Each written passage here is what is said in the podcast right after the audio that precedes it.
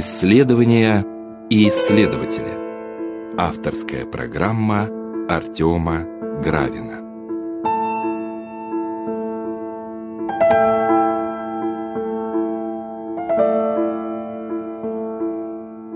Здравствуйте, уважаемые радиослушатели. В эфире радио «Град Петров», программа «Исследования и исследователи». В студии я, ее ведущий, Артем Гравин. И сегодня мы начинаем наш новый цикл со старым гостем, который снова посетил нашу студию. Я рад приветствовать Дмитрия Сергеевича Бирюкова, научного сотрудника Высшей школы экономики, доктора философских наук. Здравствуйте. Наша новая программа наш новый цикл, подцикл нашей передачи будет продолжать, может быть, те беседы, которые мы начинали в прошлый раз, э, посвященные учению Григория Паламы, только теперь перенесемся из Византии в Россию. Ну, может быть, по большей части это будет 20 век, но не только 20 век. Решили назвать мы этот цикл «Рецепция паламизма в русской мысли». О чем мы будем говорить, если в общих чертах, а потом, может быть, перейдем в частности. Угу. Я хочу начать немножечко с 19 и даже конца 18 века, хотя как бы, в общем, рецепции там еще особо не было, но какие-то направления, по крайней мере, в 19 веке уже были заданы. А потом, собственно, поговорить уже, в общем, детально про то, как паламизм входил в пространство европейской мысли через русскую мысль из средних веков. И, собственно, вот детали преломления паламидского учения у различных русских мыслителей, в первую очередь русских религиозных мыслителей, таких как Павел Флоренский, Сергей Булгаков, и немножко тоже мы поговорим про Георгия Флоровского. Вот про это, собственно, я надеюсь и поговорить в рамках этого цикла. Начнем мы, наверное, с начала, да, как вообще, в принципе, в России относились к паламии, к паламизму. Почему, собственно, возникает наш вопрос о рецепции, да, то есть получилось так, насколько я понимаю, ну, даже не то, сколько я понимаю, насколько это кажется со стороны, когда мы вот э, задаемся вопросом о том, присутствовало ли всегда Палама в России, присутствовали ли его переводы, присутствовало ли его учение об энергиях, которые, так сказать, мы обсуждали на прошлых передачах а, в российском пространстве.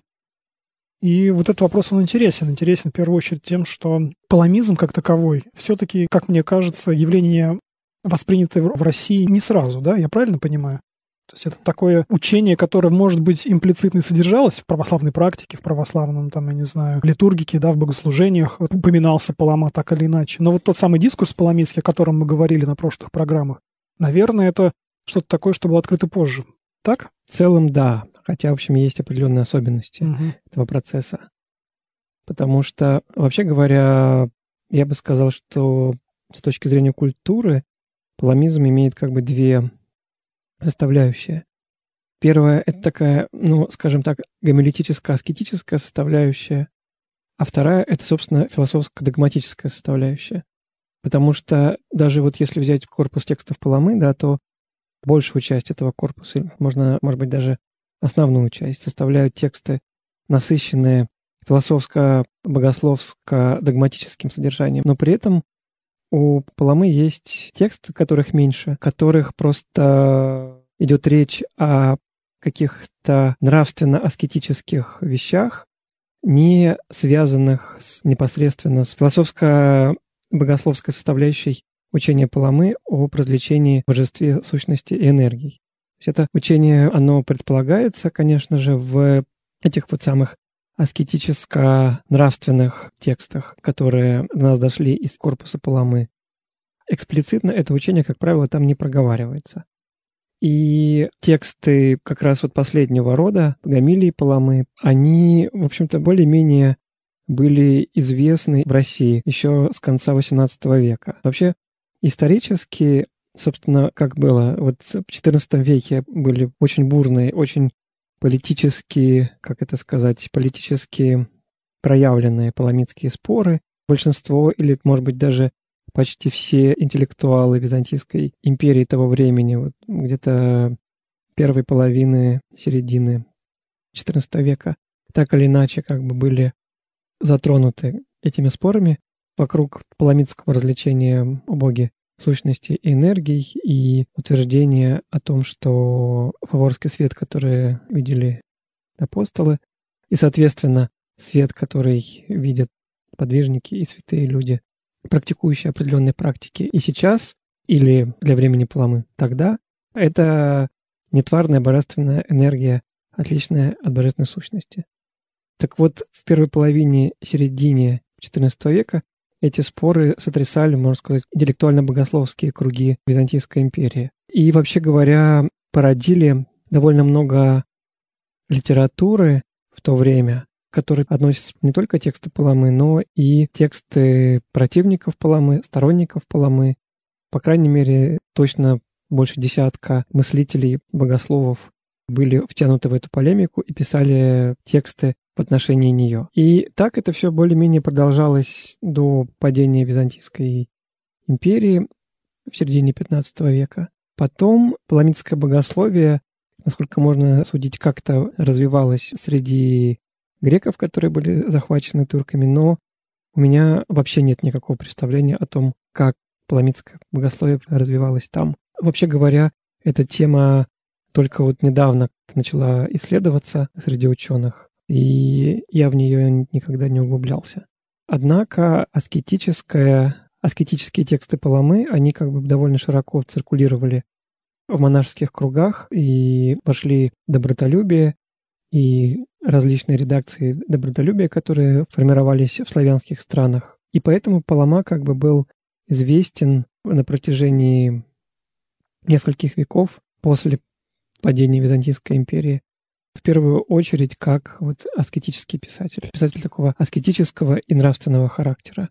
То есть в России, ну на Руси тогда, да, если мы будем говорить правильно называть вещи своими именами, тогда читали переводы аскетических трактатов Паламы. То есть его читали.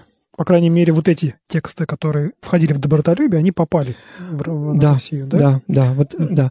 Но там, как бы, как правило, почти что не было или мало чего было специфически паламитского. То есть угу. это были тексты по своему содержанию более-менее стандартные как бы вообще для аскетической традиции православной угу. церкви. Угу. А специфика именно паламитского учения как бы там была проявлена не, не очень сильно. То есть именно догматическое развлечение между сущностью и энергиями, как правило, там вообще никак не проявлялось, а иногда вот возникала тема нетварного света.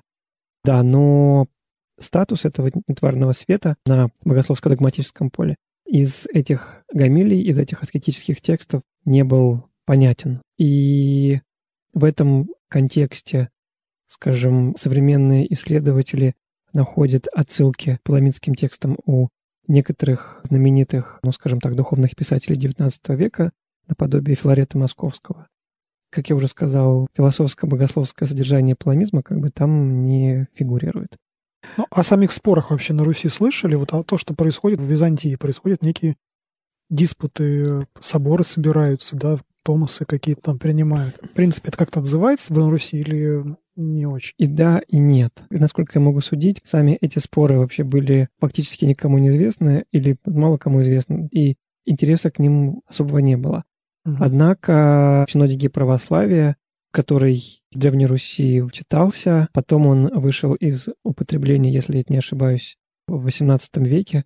Это большая такая, особенно научная тема, история синодика православия на Руси. И да, я про это не хочу говорить, потому что я в это не углублялся профессионально. Но, в общем, в синодике православия там есть анафемы против Варлама Акиндина, и как бы там пунктиром паламитское богословское философское учение как бы дано. И тогда, когда синодик православия читался в церкви, в общем, желающие могли это услышать. Но как бы судьба синодика православия в богослужении Русской Православной Церкви, она непростая, то есть он как бы читался не всегда, поэтому не всегда можно было простому или заинтересованному человеку услышать про паламизм в связи с этим. Я хочу напомнить, что синодик православия — это название специальной церковной службы и личина православия, которая была сначала составлена в IX веке, а когда в ходе вернее, в результате иконоборческих споров, когда иконопочитательская сторона вот в этих спорах выиграла, победила иконоборцев, и как бы по случаю торжества православия была составлена эта служба, а затем она в Византии дополнялась регулярно в ходе борьбы и обсуждения различных ересей, которые возникали в Византийской угу. империи. И, собственно, когда, скажем, были споры в XI веке вокруг учения Иоанна Итала, туда попали соответствующие фразы, которые связаны с осуждением платонизма Иоанна Итала, византийского философа. А когда в паламитских спорах тоже вот победили паламиты, то они дополнили синодик православия определенными анафемаствованиями в отношении их оппонентов, антипаламитов, а именно Варлаама Калабрийского и Григория Киндина.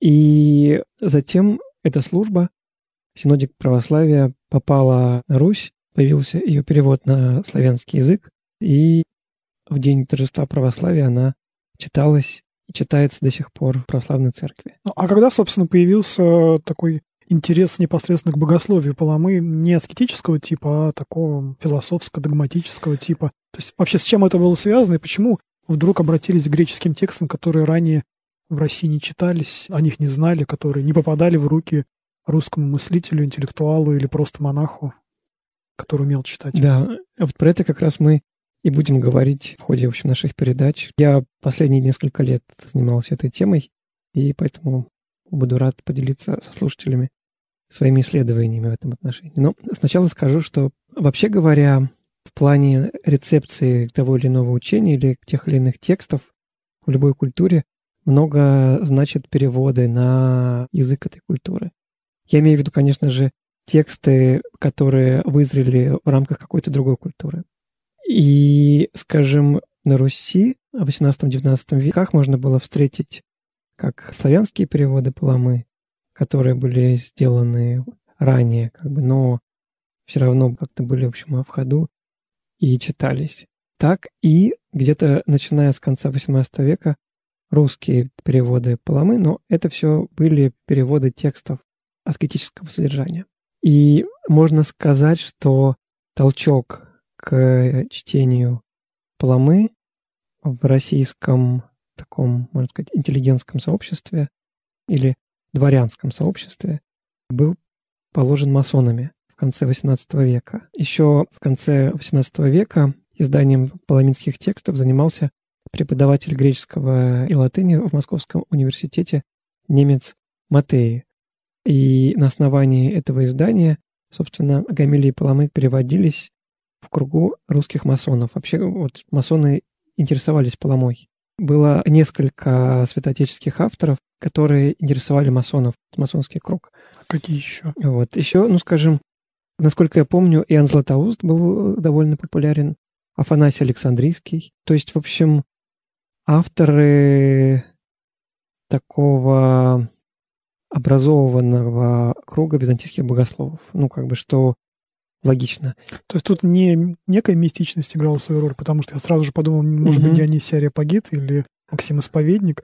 Но если ты говоришь именно об такой интеллектуальности другого типа, наверное, если мы говорим о Златоусте, о том же. Понимаешь, мне, поскольку мы жители 21 века, то мне mm. вообще даже не вообразить, то, что э, двигало? Нет, э, что несло в себе привкус мистичности для русских масонов, которые жили в конце XVIII века. Mm-hmm.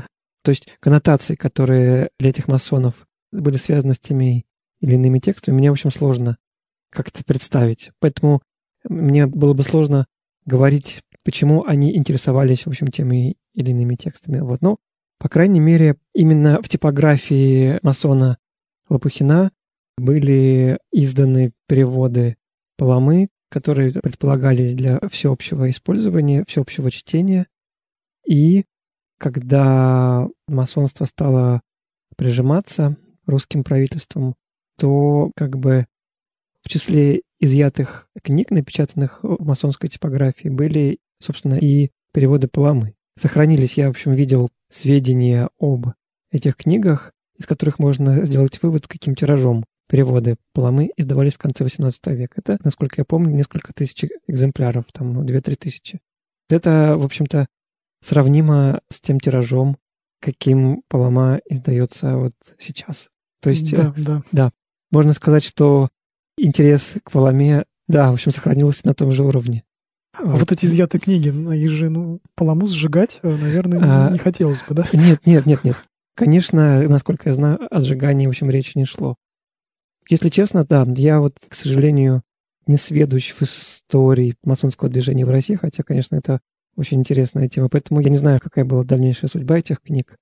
Но все-таки, насколько я знаю, конечно же, никто их не сжигал. Ну, тут у меня вопрос был скорее не в том, сохранилась ли бумага, а в том, прочитали ли это представители православной церкви, как были, знакомы ли они были с теми переводами, повлияли ли эти переводы на кого-то дальше. Вообще... Или они остались угу. такой, знаешь, угу. герметичной капсуле, когда-то угу. перевелись и вот сохранили. Насколько я могу судить, их читали. Ведь и масоны это делали в как бы в сотрудничестве с официальными учебными заведениями, в том числе церковными учебными заведениями. То есть в числе переводчиков были семинаристы того времени. И как бы, насколько я могу судить, эта история, в общем-то, послужила толчком к тому, что, вот, по крайней мере, эти самые аскетические тексты Паламы, они как-то, в общем, читались в русском обществе.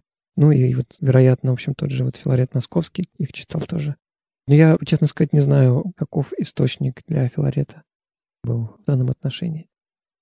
Но то, что эти переводы какой-то импульс к интересу, по крайней мере, к фигуре Григория Паламы как аскетическому мыслителю дали, насколько я могу судить, это более-менее однозначно. А затем упоминание Паламы спорадически, нечасто, или какие-то аллюзии вот к этим текстам Паламы иногда возникали в течение XIX века, но, как я уже говорил, эти аллюзии не затрагивали, как правило, сердцевины паламидского богословского учения, которое вот стоит э, в развлечении о божестве сущности и энергии. Как-то мельком эта тема буквально в двух строчках упоминается в одной из догматик XIX века, если не ошибаюсь, Макария Булгакова. Вот, но, в общем, видно, что автор этой догматики никакого абсолютно никакого интереса к паламизму и паламе как бы не испытывает и не проявляет. Интересно, что вот я для себя не так давно открыл, что определенное преломление паламизма возникает в текстах известного славянофила Ивана Васильевича Киреевского в его сочинении о характере просвещения Европы. При том, что сам Палама там по имени не упоминается. Угу. Но там развивается определенная историосовская схема, которая включает в себя паламизм, без вообще даже без упоминания этого слова и имени Григория Паламы. Как удалось понять, что это оно? Вот сейчас, сейчас в общем, скажу. И эта схема, она как раз нашла свое проявление в русской религиозной философии начала XX века. Вот, ну, как раз вот об этом мы еще будем говорить более-менее подробно. А именно Киреевский развивает в сочинении о характере просвещения Европы, это 1852 год, следующую историосовскую схему.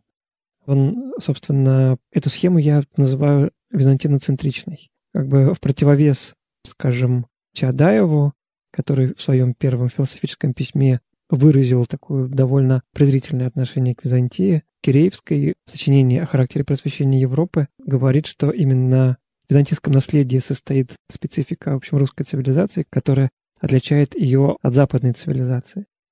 Именно в тесной, так сказать, связи с Византией, русской культуры и цивилизации. Киреевский называет это словом просвещение. То есть, поскольку Россия именно от Византии взяла свою церковность и свой язык и вообще как бы получила импульс к культурному развитию. Именно это в его схеме отличает русскую цивилизацию от западной. При этом этот самый вот византизм Киреевский связывает с платонизмом, с платонической линией в истории человеческой культуры. И поэтому у него получается так, что вот византийская цивилизация пронизана платонизмом, и вслед за ней, в общем-то, и русская тоже пронизана платонизмом. И качестве идеологических особенностей византийской русской цивилизации Киреевский выделяет стремление к цельности и предпочтение внутреннего внешнему, тогда как для западной цивилизации, согласно нему, характерен формализм, и тогда как для византийской русской цивилизации, как бы она, согласно Киреевскому, пронизана платонизмом, то западная цивилизация, согласно нему, пронизана как раз аристотелизмом. Я так понимаю, вот это деление, конечно, много потом большую роль сыграло угу. вообще и в русской культуре, и в русской философии, но тогда, когда говорил об этом Киреевский, И ты уже, в принципе, об этом немного упоминал. Угу. Богословская среда, вот такая официальная семинарская среда, да, вот э, среда, связанная с официальным богословием, там, Филарет Московский, ты угу. говорил, да, а Макарий Булгаков ты называл. Mm. Все же эта среда, я так понимаю, вот этого строгого противопоставления не следовало. Ведь да. много об этом спорили, конечно, там о таком спорном концепте, как латинское пленение, да, православного богословия. Уже в 20 веке, конечно. Да, да. да. Вот, ну, как будто бы оно было тогда, да, как будто бы оно, угу. применяя его к прошлым векам. И, в принципе, богословы той эпохи, ну, как сказать, спокойно пользовались источниками западного типа, богословскими в том числе. Конечно. Да, то есть вот такого строгого противопоставления не было. То есть Киреевский, ну, застрил, что ли, такой вот, устроил такой вот, можно сказать, начал какую-то войну, наверное, внутреннюю, да, в голове, в первую очередь. Да, но при этом он, как бы, если уже совсем детально прослеживать его взгляды, он, в общем, долго не удержался на этой позиции уже в своем следующем предсмертном сочинении, программном, его уже, в общем, чувствуется, что его позиция была совсем другая в этом отношении. Вот, а именно он в конце жизни уже видел в Византии много отрицательных черт, то есть видел ее как такую вот принципиально двуполюсную цивилизацию с, со светлыми сторонами, но и с ярко выраженной темной стороной. И в этом он следовал тенденции своего времени, в общем, которая вслед за эпоха просвещения была ярко выражена антивизантийски настроена.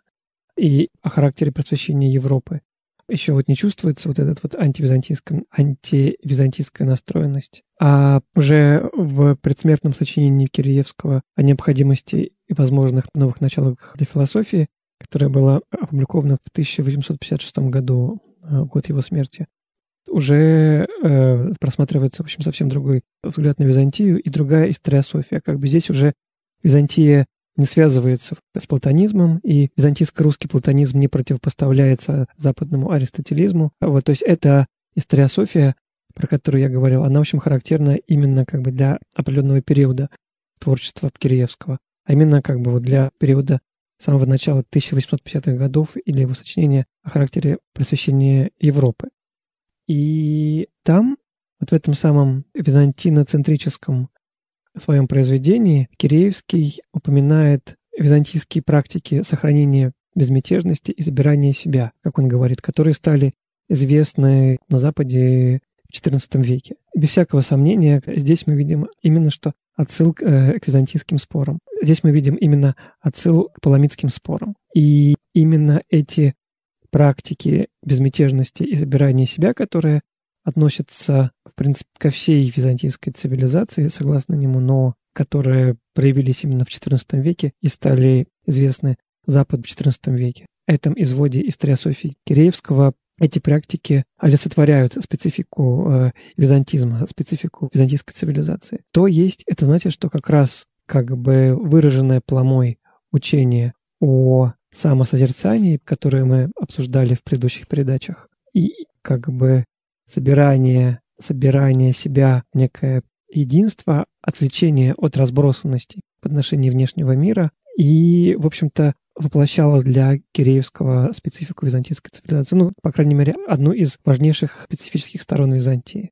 Ну да, и, повторюсь, он упоминает именно XIV век. Совершенно точно можно говорить, что он как бы здесь отсылает именно к учению, которое было выражено в XIV веке в ходе пламенских споров. Из этой же оговорки Киреевского, в общем, видно, что он не особо представлял, что тогда происходило детально, потому что вот он говорит, что эти практики стали известны на Западе в XIV веке. Вот я могу предположить, как бы, в общем, только одно, что Киреевский знал про что-то как бы знал про полемику Григория Паламы с Варламом Калабрийским, и он знал, что Варлам в ходе этой полемики эмигрировал на Запад и стал в в Италии епископом и вообще как бы вот вошел в интеллектуальные круги итальянских предгуманистов или гуманистов. И, в общем, здесь имеется в виду, что Варлаам, очевидно, рассказывал итальянцам про паламидские споры, в ходе которых он оказался в Италии, бежав из Византии. Насколько я могу судить, здесь вот имеется в виду что-то такое. Хотя каких-то, насколько мне известно, источников о том, что действительно с Варламом эти практики стали каким-то образом известны на Западе в XIV веке, не существует. И недавно я вот углубился в исследование того, вообще как Византия, образ Византии преломлялся в XIX веке и понял, что были в XIX веке два громких таких вот византиноцентрических проекта среди русских мыслителей. Это у Киреевского и у Константина Леонтьева. Так вот, именно византиноцентрическая историософия Киреевского включает в себя паламидское аскетическое учение как важнейшую составляющую вообще византийской цивилизации. У Леонтьева каких бы то ни было отсылок к Палами или к паламизму я не нашел. И интересно, что затем эта программа Киреевского неожиданно стала очень влиятельной в начале XX века. Если мы всмотримся в учение Флоренского, ну, вернее, даже не в учение, а в его как бы такой исторосовскую оптику, и даже Лосева, и даже Лосева в большей мере, чем Флоренского, то мы увидим как раз продолжение линии Киреевского, именно линии той историосовской схемы, которая заявлена вот в его сочинении о характере просвещения Европы, и которое он, судя по всему, уже к концу своей жизни не разделял. По крайней мере, вот в последнем сочинении эта схема уже не проявлена. Да, но вот в очерках античного символизма и мифологии как раз-таки у Лосева проводится эта идея некого платонизма, который ближе к византийскому, да, хотя он там анафематствует платонизм, но дело не в этом, и аристотелизма, который к латинствованию некому mm-hmm. ближе. То есть эта схема, она, конечно, не только у Лосева, то есть это даже, мне кажется, неопатриотический синтез ее всячески эксплуатировал. Эта схема, некое противопоставление платонизма и аристотелизма, она, конечно, мне кажется, до сих пор у таких более-менее неофициальных богословов, а у таких популярных богословов она все равно присутствует. Ну вот как бы эта тема идет как раз от, от Киреевского, угу. от как бы середины XIX века. Я вот не знаю, я еще не успел как-то доисследовать, например, Флоренский и Лосев использовали эту схему. Почему? Потому что они это прочитали у, Киреевского или она просто витала в воздухе каким-то образом. Я думаю, какое-то общее место было для многих. Э, То есть... Э, да, но смотри, какая штука. Мало связать византизм и платонизм, но есть же еще одна специфическая деталь как бы в этой схеме. Это паламизм. И вот как бы это уже, в общем, делает эту схему не такой расхожей. Вот. То есть как бы там, где появляется паламизм в этой схеме, а именно когда византизм соотносится не только с платонизмом, но еще и с паламизмом. Это уже говорит о каких-то конкретных ходах в историософии и конкретных влияниях. Ну вот эта схема так или иначе, насколько я могу опять же судить, она, конечно, воспринималась, может быть, не так прямолинейно. Опять же, вспоминая упомянутую работу Лосева «Очерки античного символизма и мифологии», там я тоже хочу еще, да, вот... Э, о ней сказать или что? Да, да, про нее упомянуть. Угу. Потому что там, в принципе, платонизм как таковой, в принципе, не был строго привязан там было соотношение варламизма и платонизма. И когда он говорил о Варламе, о Варламе Калабрийском, который представлял некую оппозицию к Паламе, да, ему приписывался тоже платонизм, просто другого типа. Ну да, просто это, как правило, творческий человек творчески развивает, в общем, то, что mm-hmm. он воспринял. И, конечно же, в том-то дело, что у Лосева мы видим уже, как бы, в общем, творческое развитие этой схемы, которая в случае Лосева формировалась уже исходя из его конкретных жизненных обстоятельств. И эти обстоятельства, в общем, были следующими. Просто поскольку Лосев имеет непосредственное отношение к этой схеме, тогда уж нам придется немножко поговорить о Лосеве сейчас, да. То есть вот эта вот связка Византии и православия с платонизмом и паламизмом появляется, насколько можно судить, э, впервые у Митрофана Муретова. Об этом мы еще поговорим. Потом ее заимствует э, Павел Флоренский и активно там начинает использовать в своих текстах. А Лосев, он же был как бы сначала в таком вот восторженном отношении в плане Флоренского и очень восторженно к нему относился, и тоже у него принял как бы эту схему, и в своих совсем ранних сочинениях он не критически как бы использует эту схему. Потом, когда прошло несколько лет, где-то, может быть, лет 7-8, насколько можно судить из сочинений Лосева, он его просто отношение к личности Флоренского как-то скорректировалось, вот, и он соответствующим образом скорректировал эту историосовскую схему Флоренского, где православие и Византия как бы топорно, в общем, соотносятся с платонизмом. Вот, ну и, паламизм как бы тогда получается как некая, в общем, разновидность платонизма. У Флоренского. Лосев переосмыслил как бы эту схему вот в этом сочинении в почерках античного символизма и мифологии, да, и стал говорить, что как бы есть хороший платонизм, а есть плохой платонизм. И хороший платонизм — это даже, можно сказать, настоящий платонизм. Так вот, настоящим платонизмом является паламизм, говорит Лосев. И все это он еще и соотносит с византизмом, используя в оглавлении своего сочинения. Да, да. Вот. И тогда уже получается, что Лосев отошел от этой схемы Флоренского, ее творчески преобразовал, потому что в рамках этого лосевского переосмысления паламизм как бы выглядит не как некая разновидность платонизма. Что получается не то, что платонизм это какая-то всеохватывающая такая вот культурная реалия, а паламизм — это просто в общем, частный случай. В рамках вот этой вот новой тлосевской схемы получается, что паламизм — это просто вот воплощение платонизма. И паламизм является чем-то низшим по отношению к нему как частный случай. Ну, мы сейчас немного ушли да. далеко вперед. Да, да. Давайте все-таки вернемся да. в 19 век, а про Лосева поговорим да. позже. Вот, ну, просто мне было интересно, это интересно чуть-чуть проследить, как эта схема Киреевского проявилась в 20 веке, какие примерные, в общем, были ходы ее преломления. Тогда у меня такой вопрос. Но вот Киреевский все-таки был не один. Мы уже говорили, что есть были разные проекты взгляда на Византию. Но вот Киреевский как бы заглянул в какое-то вот такое вот, может быть, богословское основание, может быть, приоткрыл его чуть-чуть.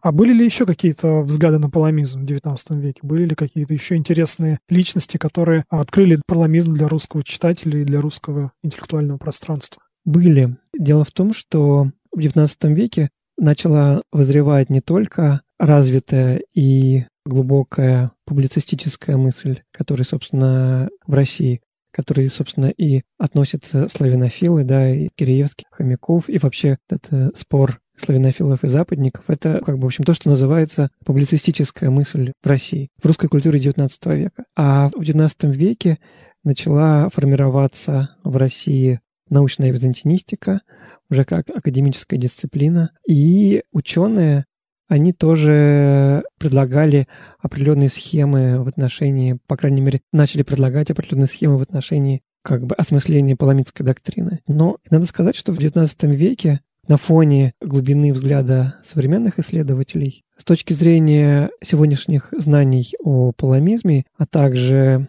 учении оппонентов Григория Паламы, можно сказать, что одинаково наивными являются взгляды на паламизм представителей публицистической русской мысли, таких как Киреевский в XIX веке, так и представителей академической русской мысли, которая также осмысляла специфику паламинского учения на таком вот историко-философском фоне. И человеком, который задал еще одну парадигму осмысления паламинского учения в русле вообще общего хода развития человеческой мысли в XIX веке в России, был известный византинист Федор Иванович Успенский. В 1891 году он издал свою достаточно знаменитую работу «Очерки по истории византийской образованности», сквозной линии, в которых проходит представление о борьбе между ортодоксальной и неортодоксальной мыслью вот, ну, Византии, как и предложение спора между